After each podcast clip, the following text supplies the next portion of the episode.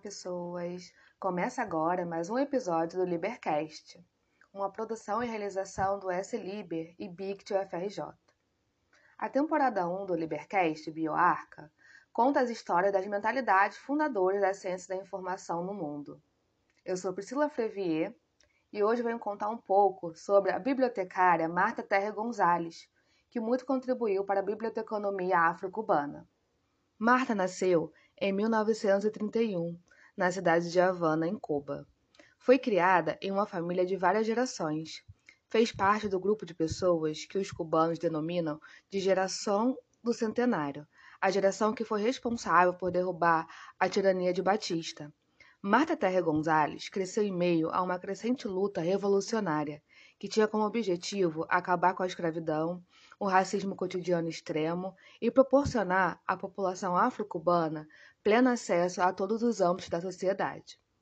Acima de tudo, buscou preservar sua herança cultural africana, como parte da riqueza histórica da sociedade cubana. Através da história da vida de Marta, podemos perceber como tal revolução foi uma luta marcada por grandes conquistas que se estenderam até recentemente. Seus estudos foram realizados no seu país. Se formou na graduação na década de 40 e obteve seu grau de doutora em Filosofia e Letras em 1952 na Universidade de Havana. Um ano após, se formou em Biblioteconomia na mesma universidade. No ano de 1968, a Organização das Nações Unidas para a Educação, a Ciência e a Cultura, a Unesco, concedeu a Marta uma bolsa de estudos para o curso de professora de biblioteconomia em Copenhague. Dentro da biblioteconomia afro-cubana, Marta Terra Gonzalez teve um importante papel ao criar a Associação Profissional para reunir todos os bibliotecários do país. Tal necessidade partiu especialmente da intenção de participar de conferências e congressos da Federação Internacional da Associação Instituições de Bibliotecas, a IFLA então, no início dos anos 80, a Associação de Bibliotecários Cubanos foi restabelecida por Marta Terre Gonzalez e Olinda Ariosa, junto com uma nova geração de bibliotecários. A biblioteconomia cubana tem o seu lugar na biblioteconomia global. Seu surgimento nesse contexto faz parte da história da IFLA. Marta Terre Gonzalez desempenhou um papel fundamental para que Cuba ingressasse na IFLA no ano de 1981, foi eleita como membro do Comitê Permanente da IFLA da América Latina e o Caribe, e alguns anos depois, em 1985, foi escolhida como membro da seção de teoria e pesquisa em bibliotecas da mesma federação. Exerceu ainda a função de presidenta da seção da América Latina e Caribe da Diretoria de Atividades da IFLA em 1987.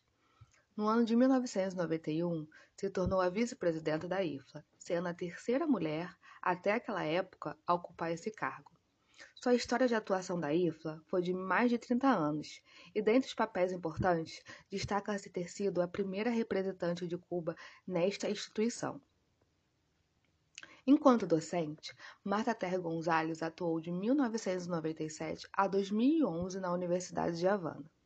Como bibliotecária, ocupou diversos cargos importantes, como bibliotecária no gabinete do historiador de Havana, como no Conselho de Planejamento Central, como diretora nas instituições como a Biblioteca Nacional José Martí de Cuba, na Biblioteca do Instituto de Livro de Cuba e ainda na Biblioteca do Centro Cultural Dulce Maria Loinais, dentre outras instituições. Enquanto contribuição epistemológica para a área, Marta Terra Gonzalez compilou repertórios bibliográficos, escreveu livros, artigos, relatório e outros.